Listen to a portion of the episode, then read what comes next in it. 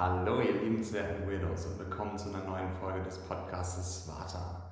Heute unterhalte ich mich mit der wundervollen Lydia, die einen sehr harten Schicksalsschlag in ihrer Kindheit erleiden musste und sich aber nicht unterkriegen hat lassen und trotz vieler weiterer Rückschläge immer weiter gekämpft hat und nie ihren Lebenswillen verloren hat.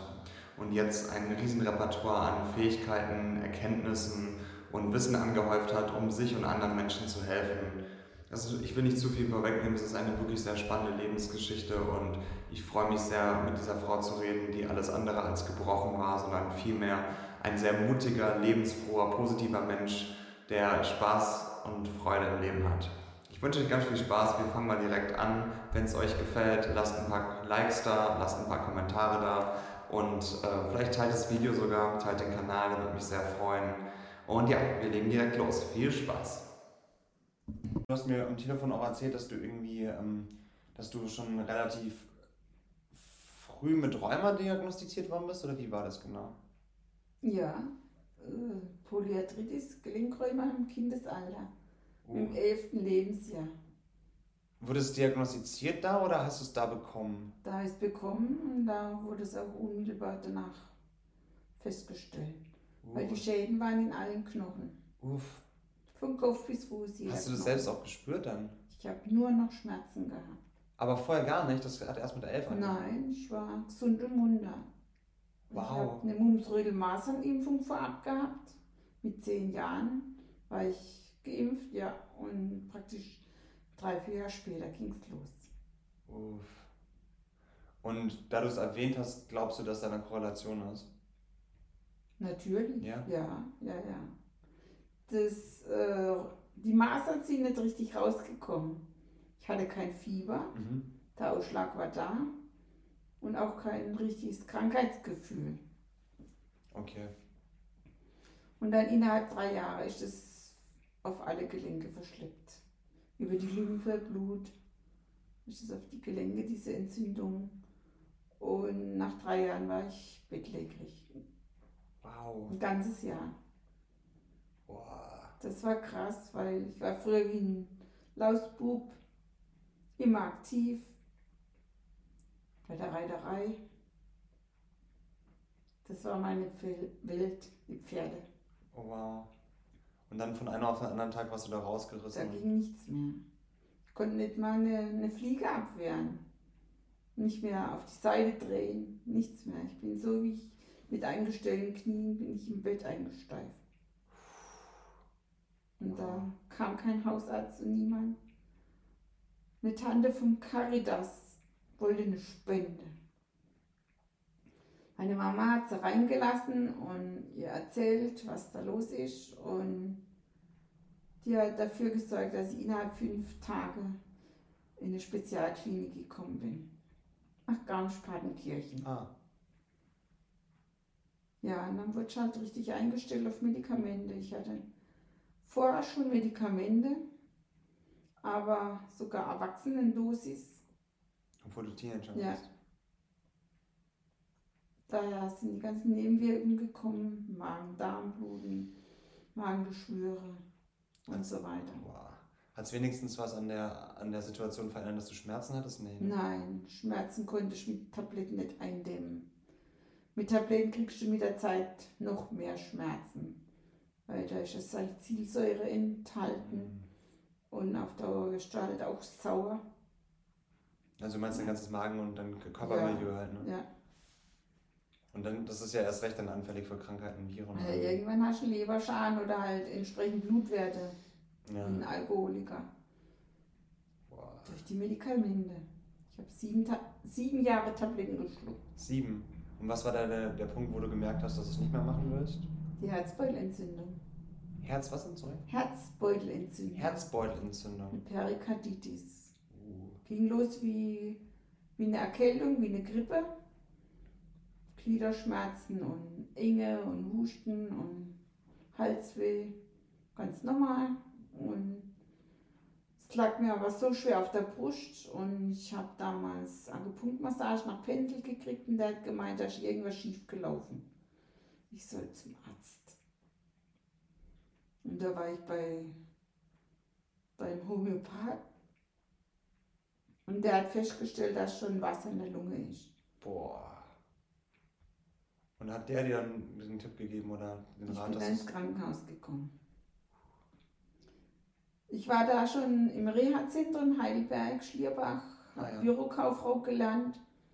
Und da davor war ich im Neckargemünd, Berufsvorbereitung gemacht und so. Und bin nur am Wochenende heimgekommen. Mein Vater hat mich geholt oder der Fahrdienst. Ja, und dann ab ins Krankenhaus. Und das war schon heftig. Da war ich schon mit einem Bein im Grab gestanden. Und da wusste ich, Schulmedizin kann ich so nicht weitermachen. Wie alt warst du da? 1990 war das. Wow.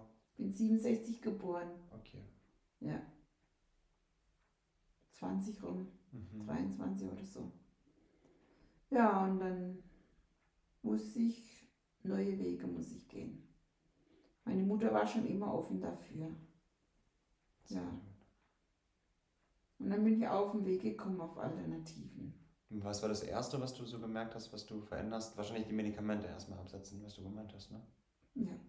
Und dann, welche, welche sogenannte alternative Medizin war dann so der, der erste Schritt in, in eine andere Richtung? Entgiften. Erstmal alles loswerden. Bevor das Neue reinkommt, erstmal das Alte alles ja, rauslassen. Das ist immer gut. reagieren können. Die Darmflora war ja alles hin. Ja, klar, durch die Medikamente ja Ja. sowieso nochmal. Ne?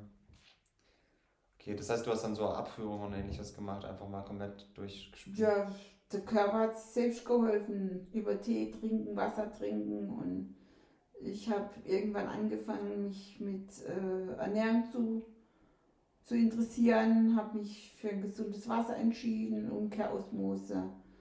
Und habe auf Dinkel umgestellt, weil wir auf Weizen eher allergisch reagiert haben. Und ein gesundes Salz. Das meinst du dann, ähm, Ein vollwertiges Salz, okay. wo alle Elemente drin enthalten sind. Natursalz oder Himalaya Kristallsalz, was Okay. es so gibt auf dem Markt. Selbst das Steinsalz. Besser noch ist Meersalz. Absolut, ja. Und dann habe ich äh, die Bäder angefangen nach Peter Hinschura. Das sagt mir gar nichts, was ist das? Der hat dieses Wurzelkraft zur Nahrungsergänzung Mhm. und Basenbäder. Mineralsalze sind es. Wo du einfach dann quasi eine längere Entschlackst Mhm. im Wasser. Nach 20 Minuten ist der Umkehrosmose, also nicht Umkehrosmose, osmotischer Druck aufgebaut. ja, und dann fängst du an, über die Haut zu entschlacken Aha. und die Säuren gehen dann raus und die Base geht dann rein. Ah. Ja. Und, Und- du frierst nicht in dem Bad und du kriegst auch nicht diese Schwimmhäute wie nach langem Baden, weil ja das Wasser Spaß ist und Das hast du nur mit, äh, dann mit Natron gemacht oder wie hast du das gemacht? Das ist ein, eine Mischung. Ach so. Meine Base. Ah, also verschiedene basische äh, Mineralien einfach drin, die. die Das ist ja ein Gemisch. Da sind auch Edelstein, also als Mineralie drin, wie jetzt Rosenquarz, Ah, ja. Onyx, dass du nicht frierst, und Amethyst.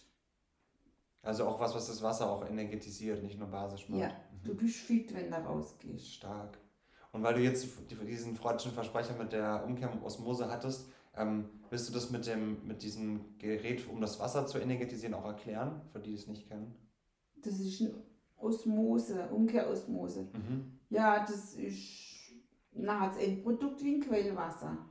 Okay. Da ist eine Membrane drin und da wird das Wasser praktisch alle vier Stunden gespült und wird alles abgefiltert, was über Rohrleitung und was überhaupt in, im Gemeindewasser drin enthalten ist, wird da entzogen. Und ja, wie die Osmose entsteht, weiß ich gar nicht genau. Das, Ja, aber es ist auf jeden Fall ein Prozess, um das Wasser aufzuwerten und zu energetisieren. das spürst du gleich. Das Glaub ist ich. weich im Mund. mhm. Das ist ganz weiches Wasser. Es ist ja auch, spielt ja, glaube ich, auch viel mit dem Erinnerungsvermögen vom Wasser, weil gerade wenn es durch Rohre geschossen wird, wie du es ja gerade meintest, ist ja nicht nur die ganzen. Die Struktur ist kaputt. Genau, das, wird, das Wasser fließt ja normalerweise ja. sehr angenehm und es wird ja wirklich in einer starken Geschwindigkeit und rapide abgebrochen, immer wieder durch Rohre geschossen. Allein wenn schon 80 Meter durchs Rohr gelaufen ist, würde eine Forelle in dem Wasser nicht überleben können. Krass. Und das ist das, was wir als, als frisches Trinkwasser dann aus dem Wasserhahn rausziehen. Ne? Mhm. Schon krass, ja. Dann haben Leute Bleirohre oder sonst was drin. Ja, oder auch wenn die älter sind, da sind ja auch genug andere Rückstände, die wahrscheinlich nicht alles mhm. nicht wirklich gesund sind. Okay, das heißt, du hast dann angefangen mit der Entgiftung von dir selbst, mit der Energetisierung vom, äh, vom Wasser. Ja, über die Haut innerlich mhm. Wasser trinken und über die basische Bäder. Stundenbäder zweimal in der Woche. Dann bin ich in zwei Jahren schmerzfrei gewesen. Echt? Mhm. Wow. Und davor jahrelang versucht mit, mit schulmedizinischen Da hat nichts geholfen, auch keine Schmerztabletten.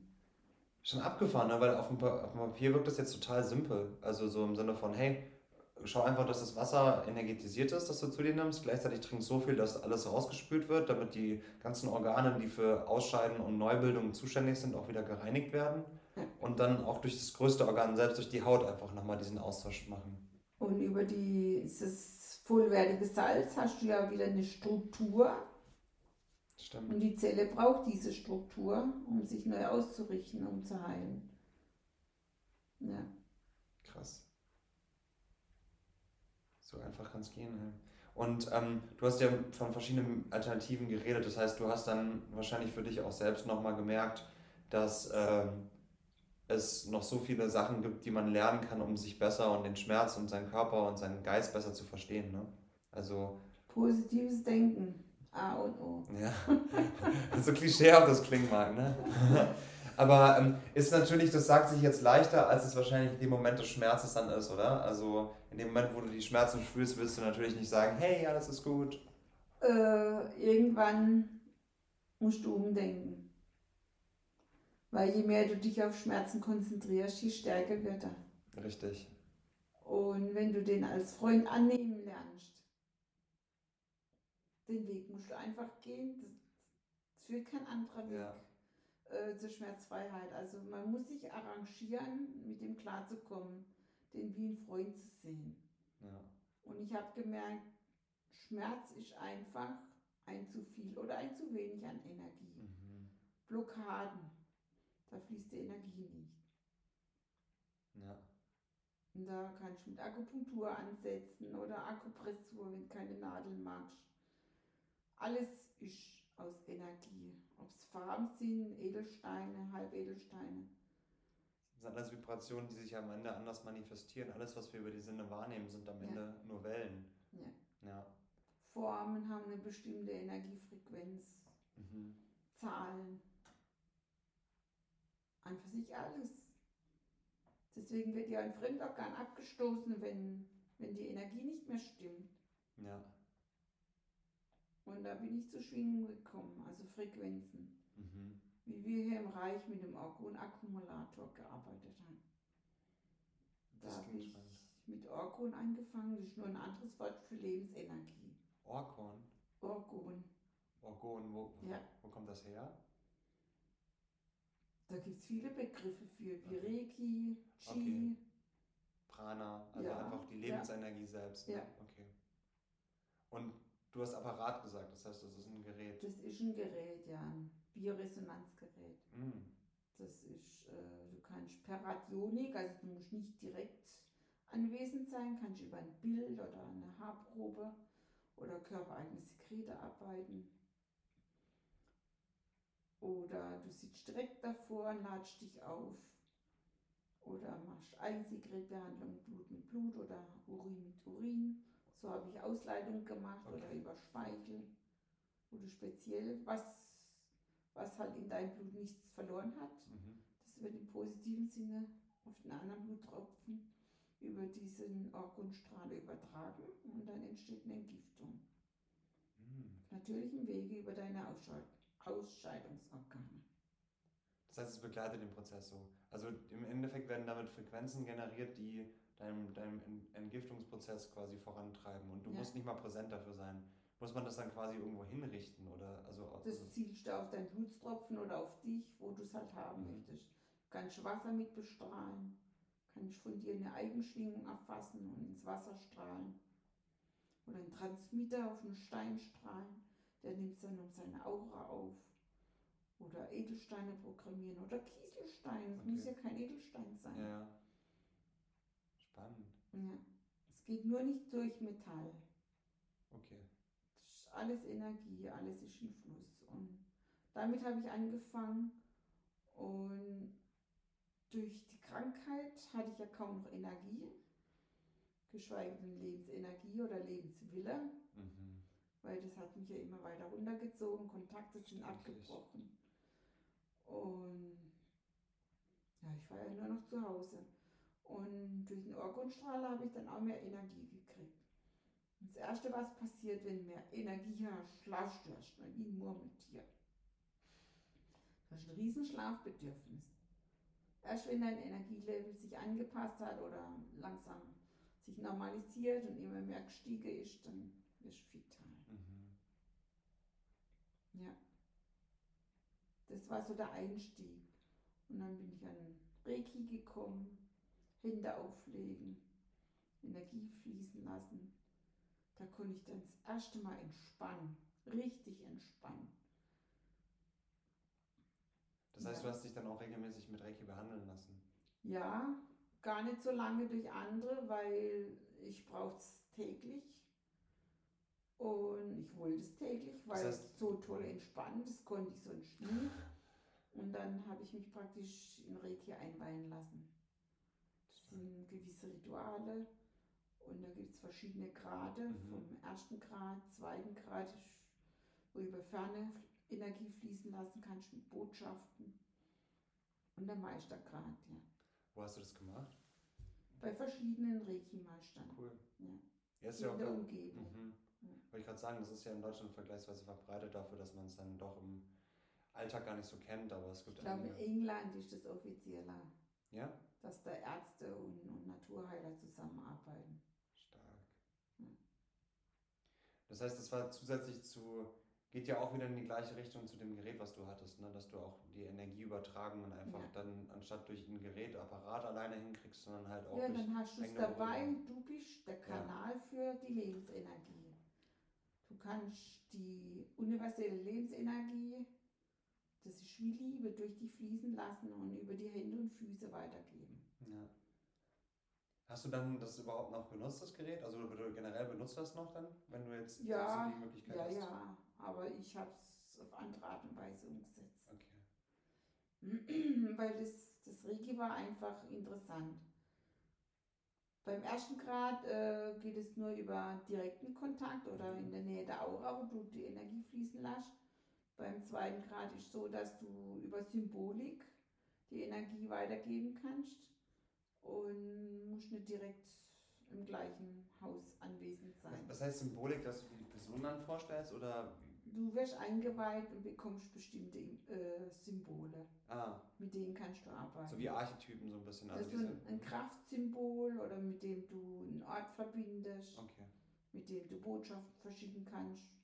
Aber noch einfacher geht es über deine eigenen Gedanken. Da brauchst du kein Reiki-Symbol. das ist alles nur so ein kleiner Leitfaden dann. ne? Ja, Okay, spannend.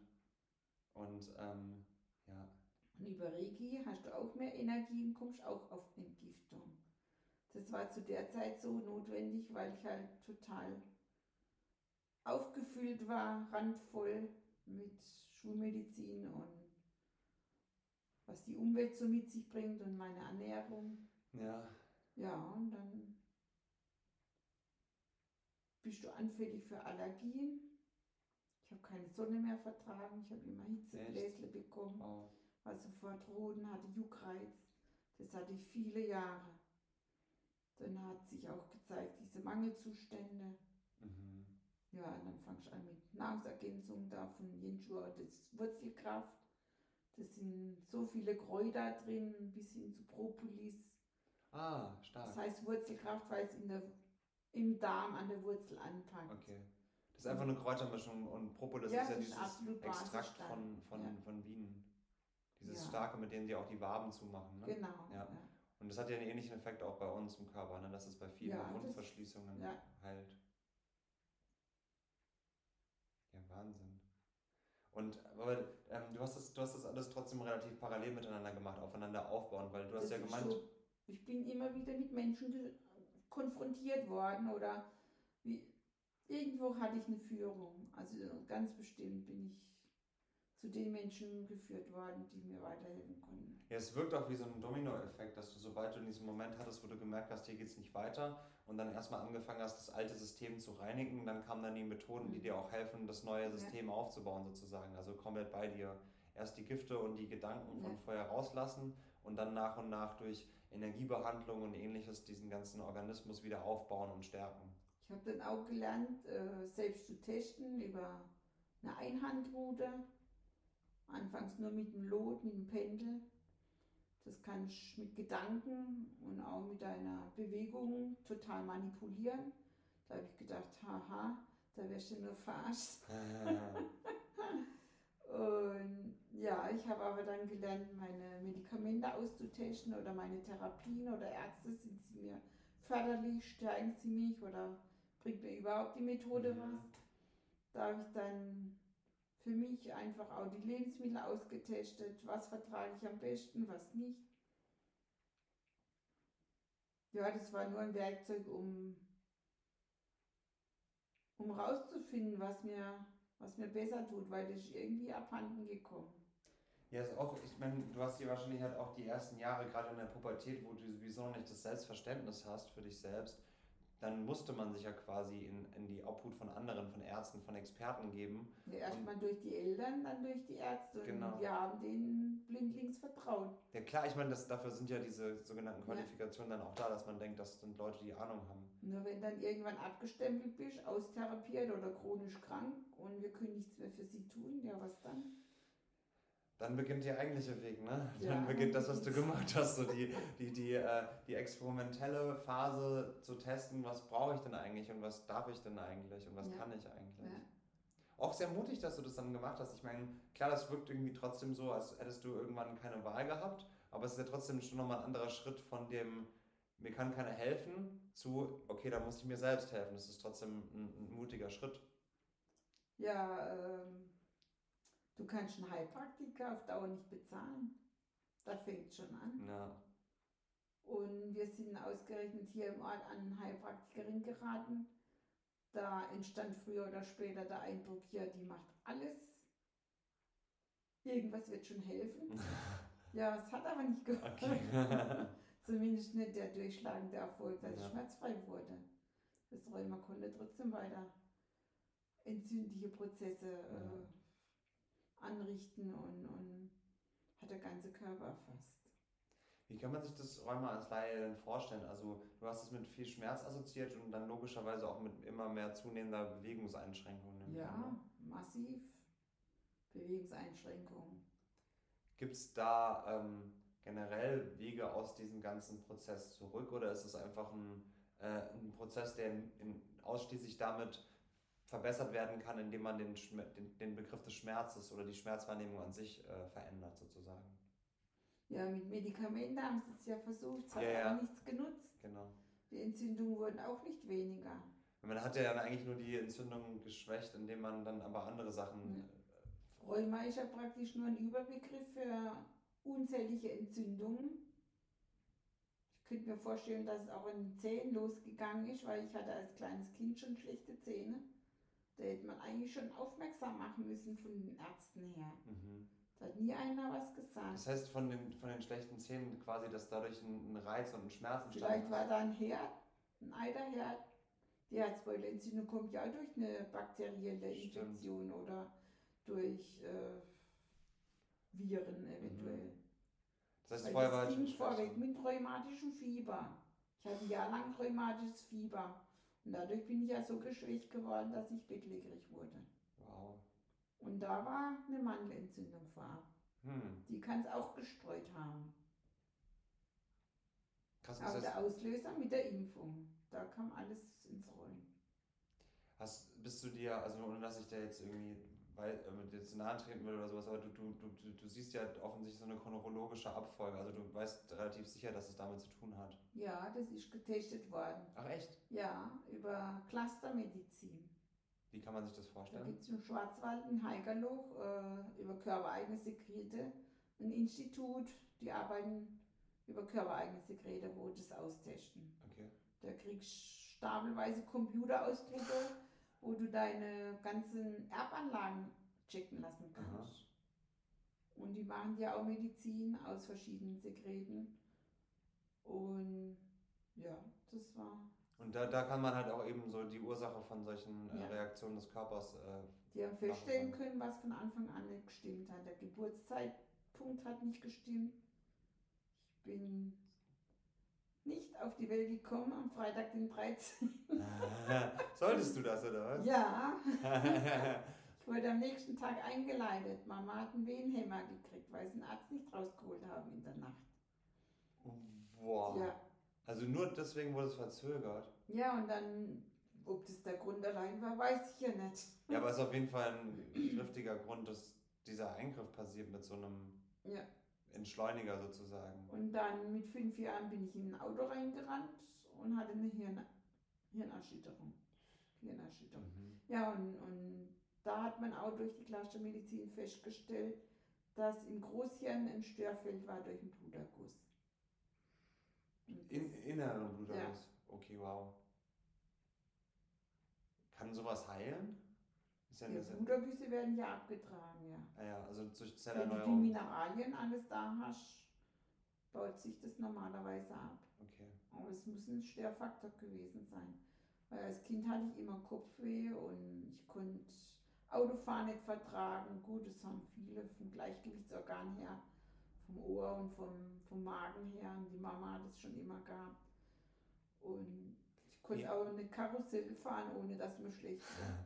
Wie hängt das denn zusammen, der Gleichgewichtssinn mit dem Karussell oder Autofahren dann? Ja, wenn du in Bewegung bist, äh, der Magen und das Gleichgewichtsorgan kriegt ja die Schwingung, die Fliehkraft mit. Ja, besonders die zwei Stellen meinst Ja, und dann wird es dir halt schlecht. Aber das kann man trainieren, dass es sich bessert. du? Ja? Ja, also ich kann jetzt Straßenbahn fahren, auch ohne in Fahrtrichtung zu sitzen. Das konnte ich vorher nicht. Das hat es mir gleich der Magen geklopft. Weil das wie so ein Ziehen dann einfach ist, weil es in die andere Richtung Ja, nicht drückt. Weil das so Balanceorgane halt auch sind, ne? Weil ja, das halt wenn so es der kurvenreichen Strecken sind, Mhm. ist mir immer schlecht geworden. Schnelle Bewegung. Okay. Und Kennst doch das Gefühl, wenn du schaukelst und höher klar, genau. schaukelst. Oder du springst vom 3-Meter-Brett runter oder sonst was, das zieht dir dann auch da drin. Ja. Oder, ja. Ja, Okay, das heißt, das ist, das ist dieser, diese Bewegung, die dann quasi so zu Ja. sehr zieht dann. Das heißt, trainieren ist dann quasi Abhärtung, also dass du dich der kannst Situation über stellst. Schaukeln oder über verschiedene Möglichkeiten kannst du schon üben. Das ist eine offizielle Aufforderung, Leute, schaukelt mehr. das ist schön. Ja, okay, aber macht natürlich Sinn, dass man das Ganze dadurch trainieren kann. Ja. Das weiß ich vom Feldenkreis, ja, ja. Das habe ich auch Anfang 90 angefangen. Das ist das Beste, was mir hat passieren können, außer der Krankengymnastik. ja, Schon das Wort Krankengymnastik, das fand ich so bescheuert. total, oder? Und da geht es echt um Trainieren, Biegen, Brechen. Allein der Gelenkstatus war für mich immer grausig. Wenn sie wieder feststellen wollten, was nicht geht und wurde immer gesagt, das geht nicht und das geht nicht und das kann ich nicht. Das heißt, das Feedback war nie, hey, das geht, das Nie geht, das ist besser geworden. Wenn ein Wow. Arzt schon einen, einen Gelenkstatus gemacht hat, Ja, ist ja eine grundsätzliche Problematik eigentlich. Ich meine, klar, man will natürlich auch von ähm, Ärzten und Ähnlichen wissen, was nicht funktioniert, aber es ist ja mindestens genauso wichtig zu sehen, was funktioniert, weil sonst geht man ja immer nur die Aufmerksamkeit darauf, wo es nicht läuft und ist ja erst recht traurig. Wenn dir jemand 20 Sachen aufzählt, die in deinem Körper nicht funktionieren, aber die 100 Sachen, die funktionieren, Ja. weglässt, dann fühlst du dich natürlich schlecht. Und da der Körper ja natürlich auch immer nur eine Reaktion auf dein Innerleben hat, wird es wahrscheinlich dann mit der Krankheit und mit den anderen Sachen nicht besser, sondern eher schlechter das fängt wahrscheinlich. ja schon mit der Diagnosestellung an. Ja, Du bist gleich abgestempelt, chronisch krank, Rheumatiker. Völlig, ja. ja, es ist halt grundsätzlich ein Problem. Also ich, man merkt es ja sowieso in der, in der Schulmedizin, die natürlich ihre Berechtigung hat, in, bei verschiedenen Dingen äh, sehr spezifisch zu sein, aber halt nie das Gesamtbild mitnimmt. Und dadurch, dass man natürlich immer nach der Störvariable sucht, wird dann oft vergessen, dass halt darum noch ganz andere Organismen ineinander greifen, die ja. sich gegenseitig bedingen. Also man hat immer Krankheitsbilder, die verschiedene Symptome haben, äh, anstatt zu sehen, dass die ja auch irgendwo alle herkommen und sich gegenseitig teilweise auch bedingen können. Und wenn man sich da immer nur darauf konzentriert, was schlecht läuft, geht es halt mal ganz schnell, dass man vergisst, dass man mit seiner eigenen Einstellung auch sehr viel verändern kann an diesen Prozessen. Man kriegt ja noch nicht mal die Möglichkeit, äh, sich selbst zu heilen, weil das wird ja gleich so äh, ausgelegt oder gleich gesagt, Rheuma ist nicht heilbar. Ach, damit war, wurdest du auch noch konfrontiert. Ich habe nach 30 Jahren von einem Orthopäden das erste Mal eine Anleitung mitgekriegt. In wenigen Sätzen, äh, was die Ernährung anbelangt. Dass das nochmal einen großen, großen Ausschlag gibt. Da könnte man doch was machen, ja. Nach 30 Jahren wow. fällt es einem Orthopäden ein, mir das zu sagen. Und dann, dann sowas Banal, Banales und Einfaches wie, äh, könntest du was anderes essen, dann bist du vielleicht besser drauf. Ja. und was war das dann so, was der so... Ähm, ja, so das tierische Reduzieren. Okay. Oder auch äh, pflanzliche Öle über das Vitamin E. Und dass man Vitamin C über das Obst reichlich hat, dass man ausgereiftes Obst hat. So ganz einfache Dinge. Ja. Der hat nur so ein bisschen das an, anspielen wollen, dass ich mich damit auch mal auseinandersetze. Dabei war ich da schon Firmen drin. Ich ja. habe es nur belächelt, das ist nach 30 Jahren. Ja, schon, oder? Dann sagen die alle, hey, wir müssen ganz krasse Therapien machen, du musst mit Frequenzen arbeiten, hier sind tausende Medikamente und so weiter. Und der andere sagt einfach, hey, iss mal ein bisschen gesünder, acht mal ähm, drauf, dass du gesunde Fette zu dir nimmst und äh, gleichmäßig Und da war Mahlzeiten. ich schon total äh, schwerstpflegefrei im Rollstuhl. Ja, total. Das ist ja schon nach drei Jahren der Fall gewesen. Mm. Bei mir ging das ganz, ganz schnell. Aber konntest du den Prozess dann mit der Ernährungsumstellung auch ein bisschen verändern? Oder war das dann wieder? Ja, das Wohlbefinden auf jeden Fall. Okay. Ja, vitaler bin ich geworden, habe auch mehr eine Sensibilität entwickelt, was ich vertragen, was nicht. Und ich bin ja dann später auch zu Ayurveda gekommen. Ja, durch einen Freund. Ja? Ja. Das war dann aber sogar nach dem Arzt, der mit der Ernährung angefangen hat? Ja, nach zehn Jahren. Okay. Das heißt dann so, das nochmal so als nächster Schritt zu sehen, äh, man kann das ja sogar ernährungsmäßig auf einer Tradition basieren, die so äh, alt ist und sich immer noch durchgesetzt hat, dass man da auch noch was versuchen kann. Und hast du dann auch noch mal so einen kleinen Sprung gemerkt? Also da das, habe einen Riesensprung ja? gemerkt glaube ich. Weil ich bin ja bis nach Indien gekommen. Uh. Zweimal war ich in Indien. Wo warst du? Bei Trishur. Das, durch den Dr. Schielen bin ich da hingekommen. Mhm. Der hat ein Ayurveda-Resort gehabt und der, der hat es auch richtig vorgelebt, weil er selbst Kuren macht mit Frau. Cool. Und mir war es angenehm, dass jemand dabei ist, wo mir vertraut ist. Weil ich war noch nie im Ausland und geschweige denn. Noch nie im Ausland und dann gleich Indien? Wow, Respekt. ja. Das war bestimmt ein richtiger Schock. Also ich liebe Indien, das soll jetzt nicht schlimm klingen, aber es ist halt schon auch was ganz, ganz, ganz Spezielles, dieses Land. Ja. Ne? ja. Die erste Reise, die, die war ja über den ganzen Winter. Ich hatte ja Sri Lanka gebucht, vier Wochen bei okay. einem Deutschen, wo im Rollstuhl sitzt. Aha der kennt die Infrastruktur dort vor Ort. Und dann habe ich gedacht, das wäre eine Basis, dass ich eine Sicherheit habe. Auch ein deutscher Ansprechpartner. Ja. Und ja, und dann war das gebucht und dann sind wir zum Ayurveda-Arzt, weil ich Oktober nochmal meine Kur gemacht habe. Und dann hat er äh, sich räumlich verändert und es war nicht barrierefrei. Und dann hat er keine Möglichkeit gehabt, mit mir im Rollstuhl da irgendwo eine Kur zu machen. Und dann sagt es so salopp, ja, dann nehme ich dich mit nach Indien. Und ich, oh, ja, wenn ich mir das leisten kann. Und dann hat er mir so ein Top-Angebot gemacht. Und dann habe ich nur noch meinen Freund angeguckt und du, bist dabei. Toll.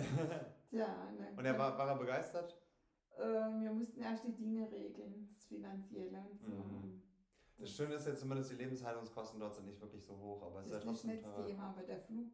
Eben. Und ich muss alles für zwei bezahlen, weil der hat ja eine Auszeit nehmen müssen und so viele Wochen weg. Wie lange warst du insgesamt weg? Ich war, war dann sieben Wochen am Stück. Okay. War das eine Panchakarma-Kur oder was? Ich war vier Wochen in der Ayurveda-Kur in Indien und nein, drei Wochen Ayurveda-Kur und dann vier Wochen danach äh, in Sri Lanka. Das war praktisch mein Urlaub. Und mein Freund, der Erhard, der hat dann dafür gesorgt, dass ich die Anwendung weiterbekomme. Okay. Er hat es selbst gemacht. Und, Und der kann auch top kochen. sehr gut. Und es war dann ähm, ähm, Panchakarma, also diese, diese fünf Aktionen, Ja, quasi die, die ja. Reinigungswege, ja? Ja. Also ganz auch wieder, wie ganz am Anfang, wo du gesagt Ja. hast, wie es angefangen hat, Reinigung, Ausleitungsprozesse und ähnliches. Ja. Hast du dann alles durchgemacht? Was hast du gemacht so? So ziemlich, ja. Ja? Ich habe alles dokumentiert, kannst du nachlesen. Ah, wo hast du das dokumentiert? An meinem Computer. Uh, professionell. Ja, aber es ist doch auch schön, sich die ganzen Sachen zu merken, weil das ist ja das, was jetzt auch gerade für mich irgendwie bei dem ganzen Gespräch so durchsickert. Dadurch äh, hast du ja auch die unglaubliche Erfahrung und die, ähm, äh, ich versuche gerade das deutsche Wort, die, die ähm, aus erster Hand quasi die Erfahrung, ähm, wie mit einem sehr krassen Fall mit dir selbst sozusagen äh, durch ganz verschiedene Methoden äh, dann doch eine Heilung stattfindet, obwohl alle durch die Definition der Krankheit schon gesagt haben, da geht nichts, du wirst Ich habe Schmerzen haben. fünf Kuren mitgemacht. Und ich bin normal schon längst überfällig, aber ich habe? Heilpraktiker angefangen. Sehr gut. Die Ausbildung, die habe ich mir anders da vorgestellt. Wie meinst du? Ja, ich habe gedacht, ich kann alternative Heilmethoden kennenlernen und dies und das. Nee, nee, nee. Da war ich das reinste Schulmedizin. Klar. Multiple-Choice-Fragen. Ach Gott. Als ob die es den Alternativmedizinern leicht machen wollen, gell? Das ist eine Riesenaufgabe. Mm. Und ich habe sie noch nicht bewältigt. Aber du siehst es trotzdem als, deine, äh, als deinen Weg, oder? Also, so wie Also es bisher schon, ja. ja. ja. Ich lebe es ja praktisch. Eben, daher. du bist der lebende Beweis dafür, dass diese ganzen Dinge Ja, und funktionieren. mir ist dazu, dadurch besser gegangen. Ich bin viel beweglicher geworden. Ja. Ja. Ja, ich glaube ehrlich gesagt, äh, dass das dann auch nur eine Frage der Zeit ist. Ich meine, es ist natürlich auch immer sowas Doofes, wenn man äh, solche Situationen dann gar nicht mehr gewohnt ist, so Prüfungssituationen oder ähnliches. Da gibt es so viele andere Themen, die ja natürlich da immer mitspielen. Ich war der Angsthase pur und das bin ich teilweise noch. Wenn, wenn ich mich jetzt anmelden würde, tickt bei mir eine Uhr. Ich setze mich Ja. automatisch unter Druck. Und Klar. das muss ich erst lernen, um, um zu ändern. Vielleicht, vielleicht ist das ja auch wieder eine Möglichkeit, so Schocktherapie zu machen und dir selbst immer mal wieder so sich die, in diese Situation zu begeben. Also äh, entweder durch, na gut, es ist natürlich immer teuer, die Prüfung zu wiederholen, aber ich meine eher so, ähm, dann quasi zu merken, woran das liegt. Also ob das quasi an deinem, an, sagen wir mal, Perfektionismus liegt, an der Angst zu versagen, an, weißt du so, das gibt ja immer irgendwelche Themen, die quasi hochkommen, wenn man unter diesem Spotlight on Ich habe ist. es schon mehrfach angeschaut, weil ich hatte einen tollen Dozenten, der Stefan Bares, über die Online-Schule sozusagen, äh, habe ich viele Videos und Audios und Live-Unterrichts mitgemacht, auch Mhm. mentale Prüfungsvorbereitung mit NLP-Praktiken. Mhm. Und da habe ich sehr viel dazu gelernt. Und ich weiß jetzt genau, wo es hakt. Es fängt schon an meinem eigenen Vertrauen und Glauben an mich selbst an. Das, und dann, äh, ja, gibt es auch Neider, die es nicht haben wollen, dass ich das mache. Fängt schon in der Familie an. Ja, Ja. Traurig, aber wahr. ja, schon. Ich hatte kürzlich eine Hypnose und da bin ich dahinter gestiegen. Da ist so viel hochgekommen. Da habe ich die, praktisch die Bestätigung bekommen. Ja. Man spürt es meistens ja eh schon ein bisschen. Ich Ne? habe es immer gewusst, aber nicht wahrhaben wollen. Klar. Und ich war auch kein, ja, in der Schule nicht die Beste. Der Durchschnitt, würde ich sagen. Mhm. Und, aber wo ich dann krank war und nichts mehr gab außer Schule, da war ich dann Einzelschülerin. Ja, weil du halt auch nicht mehr, ja, wie du gesagt hast, die anderen Ja, Sachen ich war ja früher bei der Pferde, Ja, richtig. Reihe, Natur, Genau. das vor. Zu da Recht. mich die Schule nicht so interessiert. Ja, klar, Und dann habe ich nur gemacht, was notwendig ist. kenne ich. Und dann war halt plötzlich nicht mehr so viele Alternativen da und dann hat man gesagt, gut, dann kann man seine Energie dann auch auf, auf den Abschluss Ja, konzentrieren. ja. Ja, aber ich glaube, dass du da einen Mangel an einen Selbstwert oder Selbstbewusstsein hast, ist natürlich auch verständlich, wenn man überlegt, auch in welchem Zeitrahmen das passiert ist. Also gerade in dieser... Vor der Pubertät. Genau, also ja. die, die Phase, die eigentlich so schon vorab, die vor der Emanzipation, also vor der eigenständigen Positionierung in der Welt so ein bisschen, äh, dann plötzlich so eine Abhängigkeit reinbringt, wie ich kann gar nicht ohne Experten, ohne andere, ohne Medikamente, ohne Behandlung mhm. und so. Da fühlt man sich ja so unmündig und schwach, dass es klar ist. Ich brauche ja immer Hilfe auf Toilette. Ja. Du bist immer irgendwie durch andere gesteuert oder musst dafür sorgen, dass du die Hilfestellung hast. Ja. Also noch ist es so. Aber vielleicht hilft es dann, also ich verstehe das voll, das aber soll jetzt kein Widerspruch sein, sondern eher, ähm, man merkt, man, man weiß ja trotzdem, ähm, dass die zwei Dinge auch trennbar voneinander sind. Der, der Geist, also der, der Verstand ist ja zwar natürlich was, was durch den Körper fließt, aber er ist auch auf eine gewisse Weise unabhängig davon. Also soll heißen, das, was du an Wissen hast und auch an Wissen, was du weitergeben kannst und auch deine Erfahrungen, sind, nicht, äh, sind eben nicht so hilfebedürftig wie dein Körper. Was also ich, mein? ich habe festgestellt, mein Körper ist wie ein Gefängnis gewesen durch die Krankheit. Auch durch den Rollstuhl. Glaube ich. Du stehst ja vor den Treppen, kommst nicht weiter. Und mein Geist, das ist das glatte Gegenteil. Aber es war nicht immer so. Ich war vorher auch durch die Angst sehr eingeschränkt. Ich, ich habe mir vieles gar nicht vorstellen können. Auch durch Räume bist du im Geist total äh, starr. Und wo ich dann die Muschelfeldenkreismethode kennengelernt habe, habe ich schon gemerkt, dass noch nicht mal meine Augen dem Finger folgen konnten. Nach oben links konnte ich nicht schauen. Weil einfach so, so eingeschränkt. War. Nicht nur verspannt, es, war eingeschränkt. Die Muskeln waren müde, verkürzt. Und beim Moschee-Feldenkreis, da wird das Be übers Bewusstsein wird trainiert. Wie macht man das dann? Das sind Trainer, die haben eine Ausbildung an sich selbst gemacht, vier Jahre. Und von der Entwicklung an, vom, vom Embryo, die ganze Entwicklung haben die gelernt. Und durch Bewusstsein, also ich musste mir zum Beispiel den Moment vorstellen, wenn ich auf die Seite mich drehen wollte, und das ging dann noch gar nicht, soll ich mir den Moment vorstellen, wo ich Kraft aufwende. Und mit dem Moment ging es auf einmal. Nur in der Vorstellung.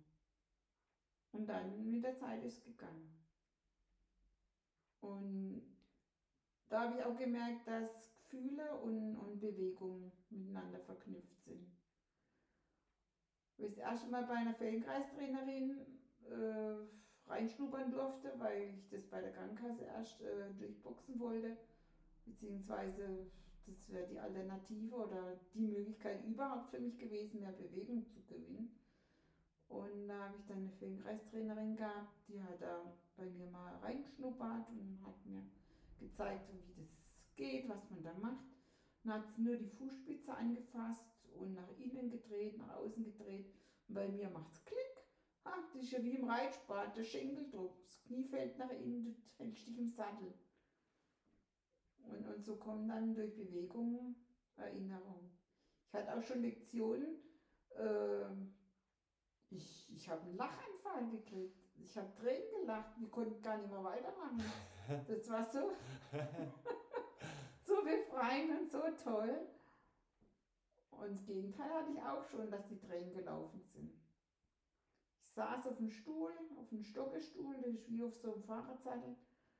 Und auf dem Stuhl habe ich äh, Hüftfreiheit, das heißt, ich habe wohl ich warme Füße gekriegt, die Füße stehen am Boden, bin geerdet dadurch und den Stuhl habe ich haben müssen. Den habe ich beim Feldenkreis kennengelernt. Und da hat er nur kleine Beckenbewegungen mit mir gemacht, der Therapeut. Oder nein, die sind Lehrer, keine Therapeuten. Mhm. Und dann äh, hat er so Wirbel, Wirbel abgetastet und ich bin auf einmal ganz traurig geworden. Es sind sogar die Tränen gelaufen. Das hat er gar nicht richtig mitgekriegt, weil er ja hinter mir saß. Und ich habe auf einmal um meine Hüften getrauert.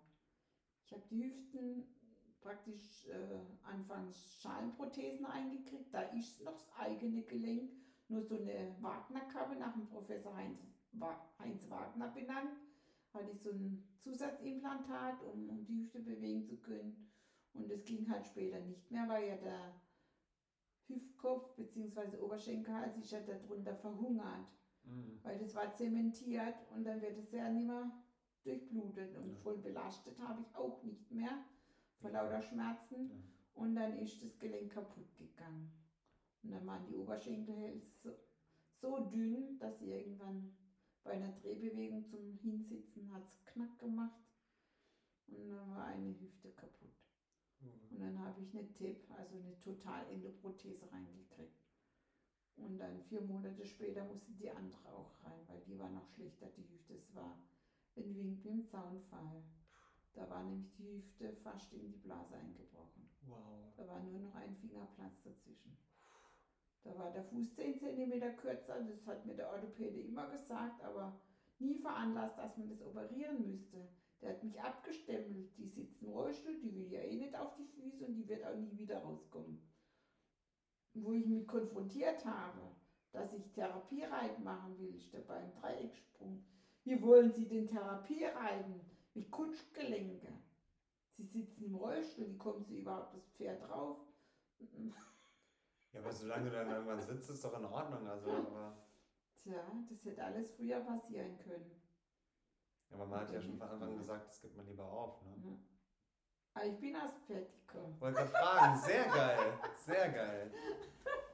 Und wie war es jetzt angefühlt? Oh, himmlisch. Aber da war im Hinterkopf die Angst. Ja gut, aber Weil die ich wurde hier als reingelegt. Reiterin genau weiß, was passieren kann. Ja. aber es ist nichts passiert. Nein, nur dass ich Muskelkater hatte, wie verrückt. Ja, aber ist doch toll, oder nicht? Ich meine, der, der Schmerz an sich vom Muskelkater ist unangenehm, aber das zeigt einem ja immer, dass man Ja, was gemacht hat. Wurde bei mir gleich als Schmerz abgestempelt. Das ist dann kein Muskelkater mehr. Ist Von dir selbst, oder? Ja, das ist ganz schlimm für mich. Schon immer. Ja. Ein Freund von mir, eben der Erhard, der war in einer Kur und hat da einen kennengelernt, der auch Feldenkreistrainer war oder ist. Und der hat einen Reiterhof und hat diese Kaltblüter, Islandpferde. Okay. Das sind ruhige Tiere und die hören aufs Wort. Und der Erd hatte die Idee, bei mir die Gesundheit, die Heilung zu aktivieren, indem er mich an das erinnert, was mir damals Spaß gemacht hat und wo ich gesund war. Mhm. Dann hat er gemeint, ich müsste nur mal auf dem Pferderücken. Dann, wo er mit angefangen hat mit der Idee und ich, wieso ich da drauf komme. Ich kriege nicht mal ein Blatt, also früher ging nicht mal ein Blatt Papier zwischen die Knie. Ui. Nach der Hüftoperation war das ja möglich. Und ich habe ja dann auch, Knie sind operiert worden. Das hat aber alles nicht gehalten. Wo die Metalle raus sollten, haben die äh, in der OP, in der Narkose, passiv durchbewegt, mobilisiert und haben sie die Gelenke kaputt gemacht. Ui.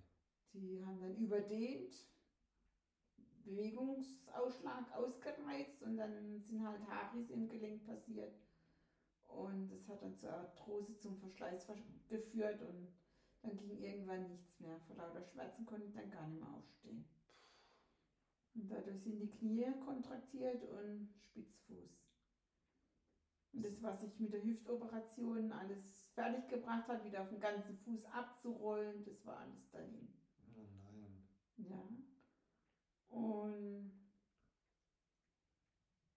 ja, ich wurde abgestimmt, ich habe ja die Medikamente nicht weitergenommen. Aber die haben ja nichts genutzt. Das meinst du, du meinst, die haben das gesagt über die Medikamente, die du dann irgendwann so spät nach der Teenagerzeit aufgehört hast? Die habe ich ausleiten müssen. Das Ja, ja, offensichtlich. Du hast erzählt, was du hast gemacht. gegangen, Genau. wenn du Leberwerte hast wie ein Alkoholiker und wenn. Und daraus wird der Strick gedreht dann kaputt ist. später. Also das hat mir einer mal gesagt. Oh Mann. Ich hätte die Therapie weitermachen sollen. Und ja, mit der Herzbeulentzündung habe ich ja da aufgehört. Mhm. Ich hatte schon vorher aufgehört sogar. Sonst hätte ich die ja gar nicht überlebt. Da hätte ja gar nichts eingeschlagen. Ja. Ja. Da hat ja kaum ein Antibiotikum angeschlagen. Und ich hatte überhaupt keine Antibiotika früher. Ich weiß gar nicht, wie das in der Ja, doch, über die Ernährung dann, über Fleisch oder so kann ich Klar. kann ich's reinbekommen. Ja.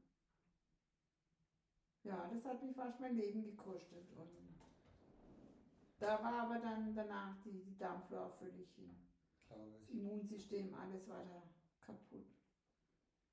Da habe ich ein paar Jahre gebraucht, um wieder auf den alten Stand zu kommen, wie ich gesundheitlich mal war. Mhm. Und da muss ich umdenken, mit einem positiven Denken. Wollte gerade fragen, also das heißt, Ja. du, das hast du ja vorhin schon ein paar Mal erwähnt. Zum du hast Gebet gekommen, Warst du- Glauben. Wollte ich gerade fragen, warst du vorher dann auch schon gläubig? Also hast du Ich war schon. katholisch, aber Das heißt ja nicht, dass man ungläubig ist. äh, ich habe schon gebetet Ja. und gewissen Glauben hatte ich schon, dass da einer gibt, wo alles lenkt und steuert und irgendwie, ich bin jemand geführt worden. Also das, da bin ich mir sicher. Und das heißt, dein Glaube wurde nicht wirklich oder wurde er trotzdem in, in, ein bisschen äh, auf die Probe gestellt durch den ganzen Werdegang? Ja, immer wieder. Klar, ne? Ja. Aber Weil es gab ja immer Tiefschläge. eben, Das, ja. ja. Weil wenn da so ein Besserwisser von Arzt wieder meint, ja, das Knie kann man doch operieren. Es gibt doch alles, Kunstgelenke. ja. Dann bin ich zu einem alten Professor in Langensteinbach mal gegangen. Kurz vor seiner Pension haben mal gefragt, was sagen Sie dazu? Mein Orthopäde, bei dem ich da jetzt war, zur Urlaubsvertretung, äh, der meinte, ich könnte die Knie operieren. Dann hat er mir gesagt, ja, ich könnte nur Beugung gewinnen, aber keine Streckung, weil mein Bandapparat und, und das eigentliche Gelenkgeschehen gibt es bei mir ja gar nicht mehr. Das hat der andere Arzt aber nicht gesagt. Das ist unglaublich, ne? Man, ich meine, Ja, man da wird Hoffnung gemacht. Ja, richtig. Und, und es funktioniert ja gar nicht. Es kann gar nicht funktionieren. Und ähm, dann bist du irgendwann auf den Punkt gekommen, dass du gemerkt hast, dass deine Einstellung selbst auch ähm, extrem dazu beiträgt, wie es dir geht. Ne? Also ich habe für mich lernen können und habe es dann auch gemacht, mehr auf mich zu vertrauen und die anderen erstmal reden lassen und dann erstmal für mich prüfen, macht es Sinn oder nicht. und das hast du ja dann auch eine Zeit lang, wie du es beschrieben hast, gemacht, dass du verschiedene Methoden und äh, Ja, alternative Wege Ja. sozusagen Ja. eingeschlagen bist und an dir selbst das, die Resonanz, das Feedback bekommen hast, ob es funktioniert oder nicht und in deinen Körper reingespürt hast. Ich habe ja an, anhand meiner Fortschritte oder dass ich weiter überlebe, äh, habe ich ja gemerkt, dass das hilft. Ja. Und du hast dich dann auch so nicht unterkriegen lassen und einfach gemerkt, äh, wenn ich weiterhin daran glaube, dass es mir irgendwann besser geht, dann wird es mir besser gehen. Ja, ich weiß, dass es möglich ist. Und ich bin auch schon so weit auf den Füßen gewesen, dass ich äh, selbst mit den kontraktierten Knien und Spitzfußstellung äh, alleine auf den Füßen balancieren konnte. Echt? Also im. Feldenkreis habe ich das mitgemacht. Da ist ein Interview entstanden. Zuerst bin ich im Kopf gegangen. Und so bin ich auf die Füße gekommen. Und da geht's, das ist sogar ein Buch veröffentlicht worden, wo es um nur ums Gehen geht. Das sind mehrere Feldenkreisgeschichten von anderen beschrieben und da der Buchtitel ist mein Aufhänger gewesen, ja. Und da habe ich erstmal registriert, was alles möglich ist. Das heißt, du bist da auch wirklich auf deinen Füßen gestanden. Ja, ich, kann, mich kann ich an einer Hand führen, Echt? auf den Cool. Füßen, ja. Und das ist nur momentan nicht ganz so gut. Seit vier Jahren ist die Mama verstorben. Ich habe keine Eltern mehr. Und den Geschwistern ist es eingefallen zu prozessieren, alles in Frage zu stellen. Und das ist meiner Gesundheit nicht zugute gekommen. Klar. Das, da ist in mir was zerbrochen. Ich muss mich echt scheiden. Auf die Stanz gehen. Ja. Ja, und das ist schon heftig. Ich verstehe ich. Ich meine, das ist ja gerade, das ist ja auch Teil von dieser Erdung, also von den Bodenberührungen, die man da wortwörtlich mit den Füßen macht. Weil das sind ja die Standbeine, auf denen man steht, mit den Eltern, Ja. mit den Vorfahren, mit den Verwandten. Das sind ja die Verwurzelungen in der Welt. Und wenn da halt eine Disharmonie herrscht, ist ja klar, dass es dann auch mit einem im ganzen Organismus irgendwie. Ich habe aber auch da angefangen, hinter die Kulissen zu gucken, über Familien aufstellen, wollte ich wissen, warum ticken die anders als ich. Mache ich was falsch mhm. oder woran liegt's? Und die anderen sehen total aufs Materialistische aus. Ich brauche das gar nicht wirklich. Natürlich brauche ich Geld zum Einkaufen. Ja. Aber es ist nicht der Wert, wo ich brauche. Ja. Für mich ist die Liebe oder die Berührung tausendmal mehr oder Beweglichkeit oder ein gutes Essen oder ein Freund. Ja. ja. Da sind mir die Augen aufgegangen. Also und der Friede, wie wertvoll der Friede ist. Ja. Und dann muss ich erstmal in Vergebung übergehen, auch mir selbst gegenüber. Das ist ja das Schwierigste. anderen gegenüber, man schaut nicht immer die Bräfte. Ja, schon. Oder man macht auch Dinge, wo im Körper nicht verlässlich ist. Aus einer Angst heraus, lass dich operieren. Man muss es halt auch nicht besser, das muss man auch erstmal dann verstehen. Also ja, das sind ja auch, egal ob man ein Kind war oder egal ob man das letztes Jahr gemacht hat oder sowas, das, sind ja, das ist ja nie aus Boshaftigkeit. Mhm. Und selbst wenn das dann doch als so eine abgestempelt wird von sich selbst, das kommt ja auch von irgendwo her. Manchmal ist ja, man auch boshaft, weil man verletzt vorgelebt ist. oder hast so genau. gelernt, ja. Und das ist extrem wichtig, das Ganze irgendwie ähm, erstmal zu erkennen und dann aber auch loszulösen, weil das sind ja auch Entscheidungen gewesen, die in der Vergangenheit waren und die dann hoffentlich. Das sind Entwicklungen, die dauern Jahre. Klar, und es ist ja normal, dass die Sachen, die du dir die letzten 30 Jahre eingeredet hast, dass die mhm. nicht in zwei Tagen losgelassen werden können, mhm. sondern dass es, dass es ein bisschen länger dauert. Aber du hast ja schon sehr viele, sehr viele schöne Sachen angesprochen, die damit zusammenhängen. Also, und ähm, hast, du hast wahrscheinlich dann auch ein, ein ver vergleichsweise. Ähm, ja, genau, okay, dann, dann frage ich einfach mal direkt, bevor ich annehme, was du, was du denkst. was ist denn dein Verständnis von Schmerz? Also, wie würdest du das, wie würdest du das äh, erklären? Also, du hast vorher auch gemeint, du, du, du gehst mit dem um wie mit einem Freund, also sowohl physisch als auch mental. Die Sachen, die quasi Kummer oder Schmerz verursachen, wollen erstmal Aufmerksamkeit und wollen erstmal besprochen werden, sozusagen. Wie, wie ist dann. Also, Schmerz so wie die Krankheit selbst ist immer eine Chance, was zu verändern. Mhm. Und da ist was nicht in Fluss. Mhm. Das können auch deine eigenen Widerstände sein. Genau. Wenn du gegen was anläufst und es ist nicht dein Weg, dann kann dir das auch Schmerzen oder ein Unfall oder was weiß ich bescheren. Ja. Wo ich mit Affirmation angefangen habe, ich wollte ja gleich aus dem Rollstuhl raus. Ich wollte gleich rumspringen können, wie jeder andere auch. Was ist passiert? Ich habe eine Rollstuhlpanne nach der anderen gehabt, auf den Bürostuhl zubringen müssen. ja. Und das ist mir kürzlich auch wieder passiert, wo ich mit einem Wunscherfüllerkurs von meinem Dozenten angefangen habe. Vier Wochen haben wir äh, positives Denken geübt. Und da ist wieder passiert. der Rollstuhl ging nicht mehr. Oh. Musste mehrere Wochen in die Werkstatt. Ja, wenn du darauf angewiesen bist, ist schon übel.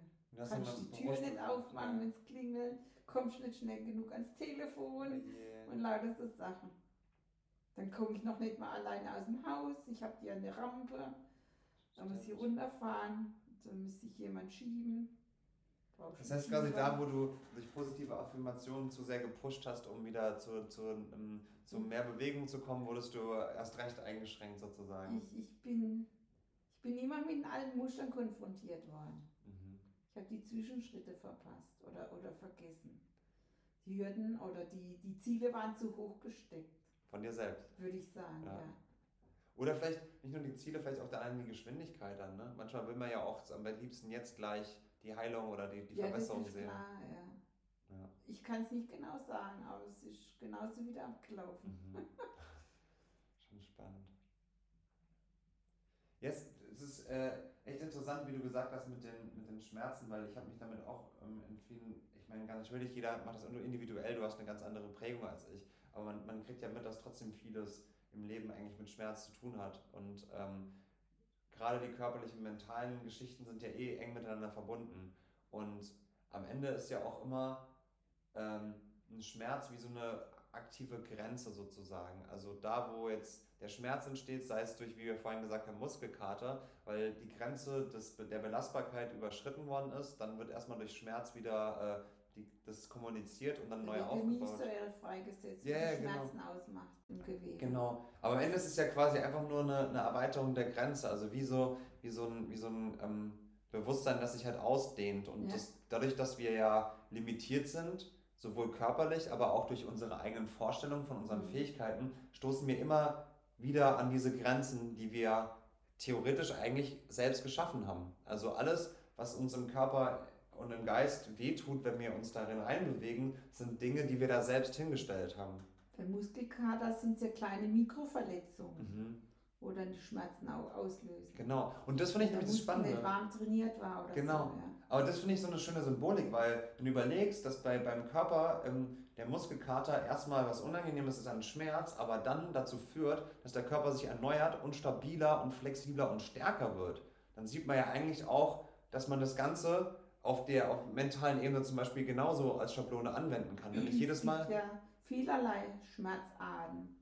Ja. Die Nervenschmerzen, die sind ja höllisch, die sind ja blitzartige, stechende oder wie Nadeln Schmerzen. Mhm. Das, da kann einer im Dreieck springen, wenn er beim Zahnarzt war, gerade im Kopfbereich hast du viel stärkeres Schmerzempfinden wie jetzt am Fuß oder ja. wo. Oder ja. einer, wo einen Gichtanfall hat, dann hast du ein schmerzhafter Großzeh, die könnte man in Decke ertragen.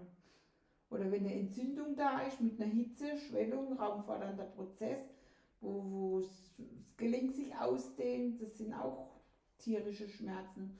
Oder wenn du äh, Ödeme hast, Wassereinlagerung, da spannt die Haut, das Gewebe, das ist, ist ja fast zum Bersten so, so gespannt, da hast du eine Glanzhaut, das sind auch ziemlich starke Schmerzen. Mhm. Und irgendwann chronifiziert es. Den Schmerz, du nimmst ihn bis zu einem gewissen Grad wahr und er ist da und kannst, kannst mit leben. Aber wenn es so, so akute Schmerzen sind, wie jetzt ähm, Ischias, ein akuter Ischias, wenn der gereizt ist oder irgendwie durch die Wirbelsäule eine Einschränkung erfährt oder irgendwie überreizt wurde oder was auch immer. Ähm, du kannst nicht sitzen, nicht stehen, nicht liegen, du weißt gar nicht, wie dich bewegen sollst. Das ist ein brennender Schmerz. Das wird äußerst unangenehm empfunden. Mhm. Ja, Du hast äh, über die Schmerzen die Möglichkeit zu kommunizieren. Du kannst mit dem Schmerz ins Gespräch gehen. Du kannst ihn sogar verändern oder ihm eine Form geben oder eine Farbe. Du kannst den Schmerz sogar äh, von seinem Ort, wo er gerade sich befindet, kannst du ihn rausführen. Du kannst ihn hochschieben, runterschieben. Das kann man alles machen. Mit dem Geist ist das alles möglich. Und das sind ähm, gezielte Übungen, die du gelernt hast, oder sind das ähm, einfach, ähm, was heißt einfach, aber doch, doch, das ist schon einfach, ähm, Erfahrungswerte? Also, das kannst du über Meditation, ja, das sind genau. Erfahrungen. Darauf ich habe viel gelesen. Ja? Ich habe ja nichts anderes machen können, wenn du. ja, glaube ich. Wenn du in deinem eigenen Käfig hockst. Ja.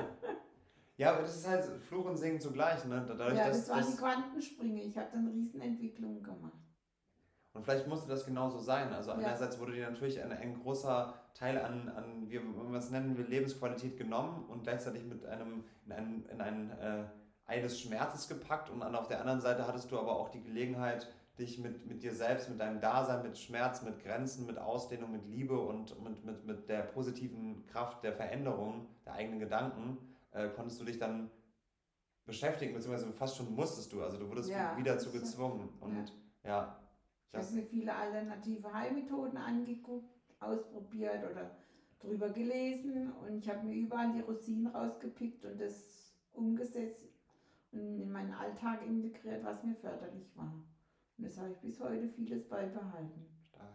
Und manchmal bleibt manches phasenweise oder jahrelang liegen und dann irgendwann ah Mensch, ich habe doch die Klopftechnik gelernt, ich könnte ja mal wieder mich freiklopfen. Also ja. das Tapping da? Ja. Das, das, ist auch sehr, sehr spannend, ne? Das ist ja auch gerade was bei diesem Klopfen. Mehr als Meri Meridian-Energietechnik, ja. Genau. Klopfen Sie sich frei Minuten. Das habe ich mir selbst angeeignet. Über das ist auch wirklich ein spannender Prozess. Also, weil das ist toll. Wenn man dann wirklich auch, gerade was so Affirmationen und Glaubenssätze angeht, äh, da einiges auflösen kann und ja. dann auch wirklich Platz dafür schafft, um, äh, um Neues zu generieren. Gerade was wir vorhin gesagt haben, man merkt ja oft, dass Glaubensansätze früher entweder von, von weiß ich nicht, von Ärzten, von, von, von den Eltern, von anderen sozialen Strukturen in dich reingelegt worden sind oder man hat sogar selbst sich irgendwas eingeredet aus Selbstschutz oder aus, weil man es nicht besser wusste. Ja. Und, aber jetzt hat man die Möglichkeit, wenn man bewusst damit umgeht, die zu erkennen und aufzulösen. Und dadurch, dass man dann halt an den bestimmten Energiepunkten, die, die damit auch äh, in Resonanz treten, draufklopft und es bewusst wahrnehme und auch in das Gefühl reingeht, was das mit einem macht und es dann loslässt, dann merkt man auch, was man dann wirklich auch in den Muskeln selbst entspannt. Also ja. man merkt wirklich, dass es ein Resonanzspiel ist, dass quasi die Energie fließt. Ja, genau, aber die sind ja dann teilweise, gerade weil es so Glaubenssätze ja auch was Einschränkendes sind. Das, Blockieren. Das, genau, was ich vorhin meinte mit den das Grenzen. Ist richtige Energie. Genau. Und das sind ja quasi, wenn, wenn man sich selbst einredet, ich kann das eh nicht, ich bin schwach, dann ist ja ein Teil von dein, dir und deinem Körper auch in diesem Glauben und der führt dazu, ja. dass du dich selbst schwach machst, um das zu bestätigen. Affirmation. Und anstatt dann die Energie, also wenn man das erkennt, kann man das nicht nur auflösen, sondern die auch umdrehen und sagen, ich verstehe, warum ich das gemacht habe, ich weiß, warum dieser Mechanismus drin war, ich lasse ihn los und Platz, schaffe Platz dafür zu sagen, nein, ich bin liebenswert, ich habe die Kraft und ich habe auch das Selbstvertrauen zu sagen, ich kann anderen Menschen auch helfen. Mhm. Und das, das ist genial, weil das einfach, wie du vorhin meintest mit dieser Flussbewegung, am Ende fließt durch uns unendlich viel Energie, aber der Fluss ist immer durch irgendwelche Blockaden einfach gestoppt. Egal, ob die jetzt körperlicher oder mentaler äh, Natur sind, weil meistens ist es eh eine Mischung aus ja, beiden. Beides der Körper ist Ausdruck des, des Innenlebens sozusagen. Und dann ist ja auch normal, dass wenn äh, mentale Blockaden da sind, dass der Körper auch blockiert. Wenn man mental verkrampft ist, verkrampft der Körper, Magenkrämpfe. Das bekommt man im Stress, weil man sich zusammenzieht und ja, das macht deine Magen auch. schon anders. Genau. Du kannst über die Atmung auch viel freisetzen. Genau. Du hast auch Meditation erwähnt. Ich nehme an, dass du dann jetzt auch schon äh, da einiges an da Erfahrung sammeln durftest. gemacht, ja. ja. Äh, hast, bist du bei irgendeiner Technik geblieben oder was hast du? Du hast wahrscheinlich da auch erstmal viel auch herumexperimentiert, einfach um zu schauen, was, was so deine eigene Körper- und Gedankenwahrnehmung Also Atem, Atemmethoden habe ich viele kennengelernt, allein in der Kur und so. Ja, ja. Oder übers Yoga. Und was mich am meisten fasziniert hat, mache ich jetzt zwei Jahre diese Wim Hof Atmung von diesem Iceman. Ja, kenne ich. Weil da prickelt es richtig bei mir in den ja? Beinen, es wird richtig warm, ich kann meine Ödeme abatmen. Stark. Ich habe der ganze Sommer ohne Kompressionsstrümpfe zubringen können. Das toll. war so genial. Geil. Richtig toll. ja, das war für mich ein Riesendurchbruch. Mhm. Und ich bringe Bewegung in meine Organe über die Atmung, weil du ja richtig tief atmest. Und ja, wenn du nur sitzt, der ganze Tag, und da habe ich wenigstens etwas Bewegung. Was heißt etwas? Das ist ja auch ein großer Teil der Bewegung, weil du bewegst ja die, die, das Chi, das Prana, was auch immer, wie man es nennen wird. Der größte Zwerchfell, also Zwerchfell ist der größte Muskel, der Atemmuskel. Genau. Und die ganzen Organe werden dadurch massiert, genau. wenn du Bauch atmest. Und gerade wenn du das auch bewusst machst und auch visualisierst teilweise, wie die, diese Energie sich verteilt, dann ist es ja, ja, auch normal. Und wie du gesagt hast, du spürst das dann auch. Du spürst wenn die Wärme. Wenn ich liegen mache, merke ich richtig einen Sog über die Füße, ja? wie es abfließt. Ja. Stark. Das finde ich echt klasse. Da merkst du richtig, wie Leben in dir ist. Mhm. Ja. Und du hast Yoga auch erwähnt, also hast du da damit auch ja, eine Asana-Praxis? Ja, Pranayama atmen. Ah ja. Über das eine Nasenloch einatmen und über das andere raus. Na, die Shodana und sowas. Ja, ja. Okay. ja. ja. Es ist so das, toll, oder? Du hast auch in fünf Minuten klarer Kopf. Hä? Und es, ja. ist, es ist so interessant, ne? das sind so einfache Dinge. Und das Tolle ist, egal in welche Richtung man guckt, ob es jetzt die traditionelle Art in China ist, in, in Indien oder selbst. Spielt keine Rolle. Völlig egal. Du siehst ja auch Wim Hof, das ist ja auch relativ die modern. Methoden spielt eigentlich genau. keine Rolle, was du machst. Es geht darum, dass du was machst. Genau. Und vor allem, dass man es äh, auf eine Weise macht, die authentisch ist. Also im, im Sinne von, man kann alles wissen, was vorhanden ist. Und wir haben ja zum Glück noch nicht alles vergessen und lernen auch wieder neue Sachen. Das kann man alles nehmen und hat dann mit sich selbst und der Welt einen Feedback-Mechanismus. Das heißt, so wie du es gemacht hast. Du hast verschiedene Sachen ausprobiert, du hast geguckt, ja. wie fühlt sich das an, was ja. macht es mit meinem Körper, was macht es mit meinem Geist. Und irgendwann hat man eine Palette an Sachen einfach ausprobiert und dann merkt man, okay, die Sachen tun mir gerade gut, die mache ich jetzt ein bisschen öfter und dadurch verändert man auch seine Frequenz, also seine, seine ja, innere Struktur. alles verändert sich. Wenn man dran denkt, damals habe ich nur auf Schlüsselbeinebene atmen können. Ging nicht weiter. Wow. Und jetzt kann ich richtig im Bauch reinatmen. Genial. Ja, toll. das freut mich richtig. Und ich glaube, dadurch bist du allein schon, also nicht nur dadurch, sondern auch durch dein Wesen bist du auf jeden Fall sehr gut dazu geeignet, das Ganze weiterzugeben, weil das ist einfach Ja, ein inspirierendes Beispiel. immer. Ja. Manche sagen, ich wäre ein wandelndes Lexikon. Ah ja, das siehst du mal. Und genau das brauchen wir doch heutzutage. Das ist doch, du siehst ja, dass die, die, du hast ja am eigenen Leib erfahren, dass es, äh, dass es die limitierte Sicht von Schulmedizin oder von anderen Experten einfach nicht ausreicht. Das, es soll nicht heißen, dass die Schulmedizin per se schlecht ist. Da gibt es genug Fälle, wo die auch was geholfen hat. Es ist ja, es ist ja auch aller Ehren wert, dass wir die Technik und die Fähigkeiten haben, bestimmte punktuelle Sachen zu anzugehen. Gerade so Notfallmedizin, Genau. Chirurgie, Genau. alles 1A. wunderbar, ja. Würde ich immer wieder sagen Richtig. und darauf zugreifen, wenn Ja. es Not am Mann ist. Außer bei chronisch Kranken weiß ich, dass äh, Alternativmedizin besser ist.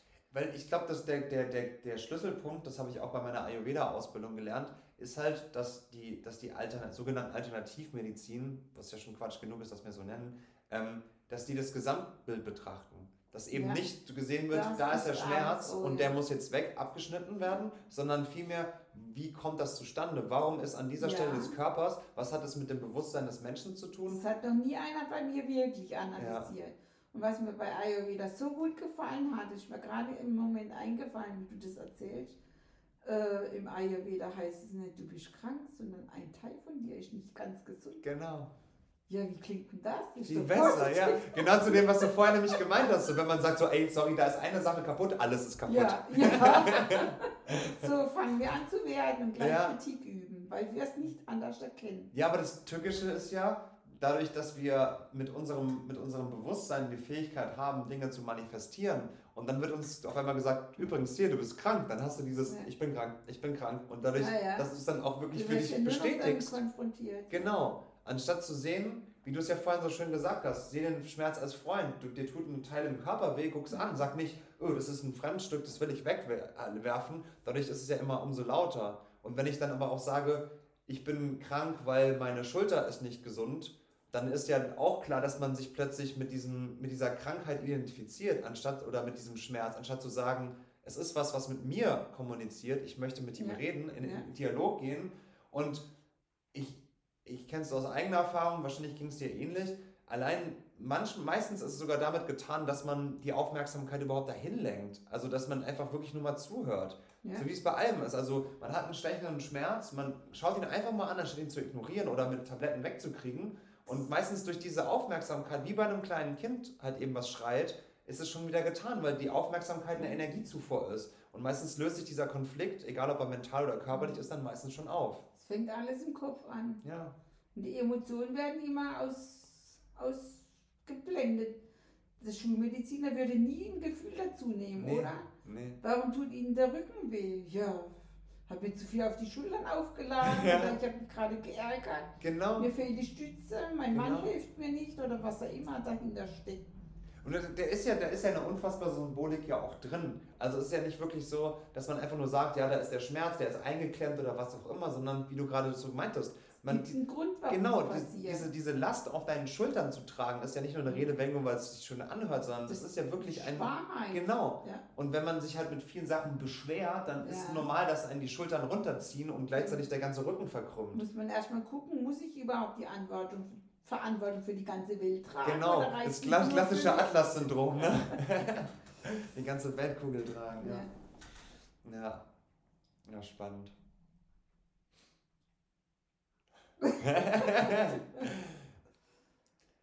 Ja, aber auf, es ist auf jeden Fall echt schön mit dir und sehr inspirierend mit dir zu reden. Und ich, ich bin mir ziemlich sicher, dass äh, egal wie viele Anläufe du sagst, dass du brauchst oder wie, wie, wie lange sich dieser Prozess mit der Heilpraktiker-Ausbildung für dich jetzt noch zieht, ich bin mir sicher, dass mit allem, was du von deinem Wissen hast, aber auch von deinem Wesen hast, dass du extrem vielen Leuten schon helfen kannst, Stand jetzt. Also da macht dann der, das Zertifikat auf dem Papier dann auch keinen großen Unterschied. Ja. Klar, natürlich, es gibt viele Leute, die brauchen diese Sicherheit zu sagen, hey, äh, du, äh, du bist ja ausgebildet, jetzt kannst du mir helfen.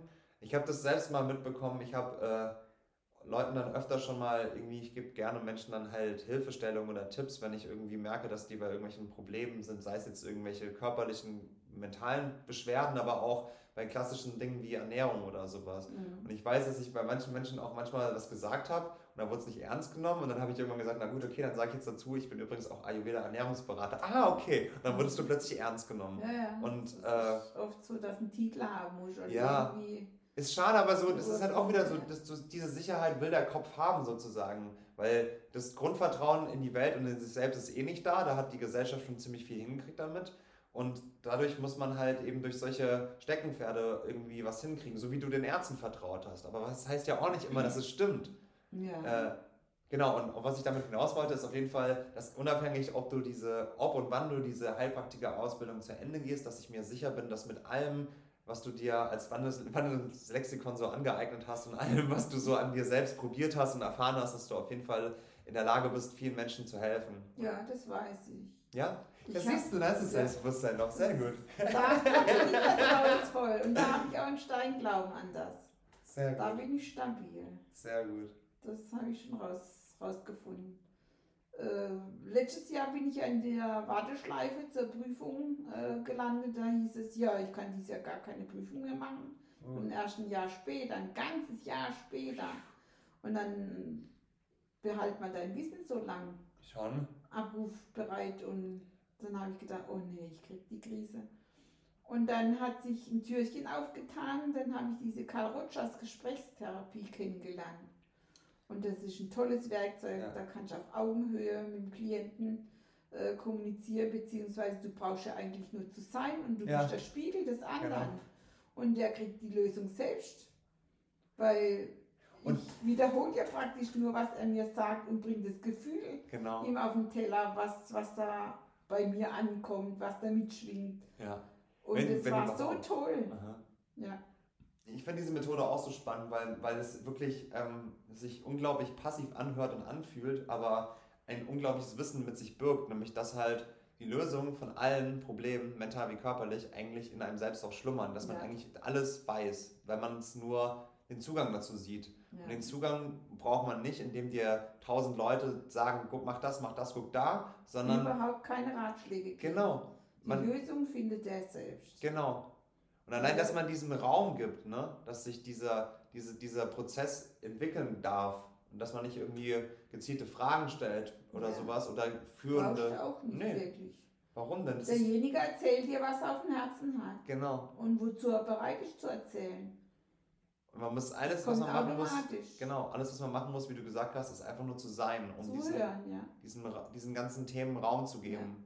Und ich finde es so spannend, das zeigt ja auch das, was du dann auch mühselig gelernt hast, nämlich, äh, dass du eben auf dich selbst vertrauen kannst, dass du alle Lösungen und Antworten in dir selbst trägst. Wenn du nur mutig genug bist, dir selbst zuzuhören. Und wenn du es nicht kannst, dann brauchst du jemanden, der einfach quasi stellvertretend für dich nur zuhört. Du, du nimmst es wahr. Selbst am Telefon durch dieses, äh, jetzt sage ich halt Corona-Krise. da ist ja das äh, Werkzeug dann übers Telefon gegangen oder online. ja, Und dann habe ich gedacht, oh, das könnte schwierig werden, wenn ich jetzt nicht die Mimik sehe. ja, Das hat gar keine Rolle gespielt. Ich habe trotzdem wahrgenommen. Derjenige hat mir von einer Situation erzählt, zum Beispiel, wo er sich äh, tierisch aufgeregt hat und sich ungerecht behandelt gefühlt gehabt hat. Und, und dabei war da nur ein Angstgedanke dahinter.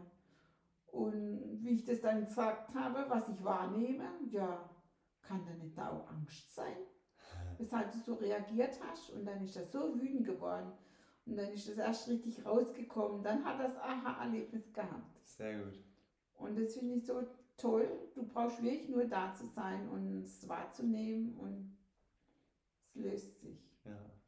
Und das kam mir wie ein Geschenk dazwischen, diese Ausbildung. Und die hättest du wahrscheinlich nicht gemacht, Die hättest hätte du die. nicht gemacht. Siehst du nein. mal. Muss es so sein. Das, dass ich in der Warteschleife Tja. ging zur Heilpraktika-Ausbildung. Und dann hatte ich auf einmal Juni einen Brief bekommen vom Gesundheitsamt. Ich kann jetzt doch diesen Herbst. Aha. Und dann musste ich aber die Zügel anziehen. Ja klar, ne, du hast ja gar nicht mehr damit gerechnet, du warst schon in ganz anderen Filmen und plötzlich musstest du das Ja. Wissen nochmal zusammenpacken ja, und in den Tests Und packen. dann bin ich halt wieder mit meiner Prüfungsangst konfrontiert worden und was da alles da dran hängt. Und es hat halt noch nicht sein sollen. Und jetzt habe ich aber für mich schon gesehen, ich mache jetzt erst da weiter, was mir wirklich Freude macht. Ich vertiefe den Rogers nochmal Stark.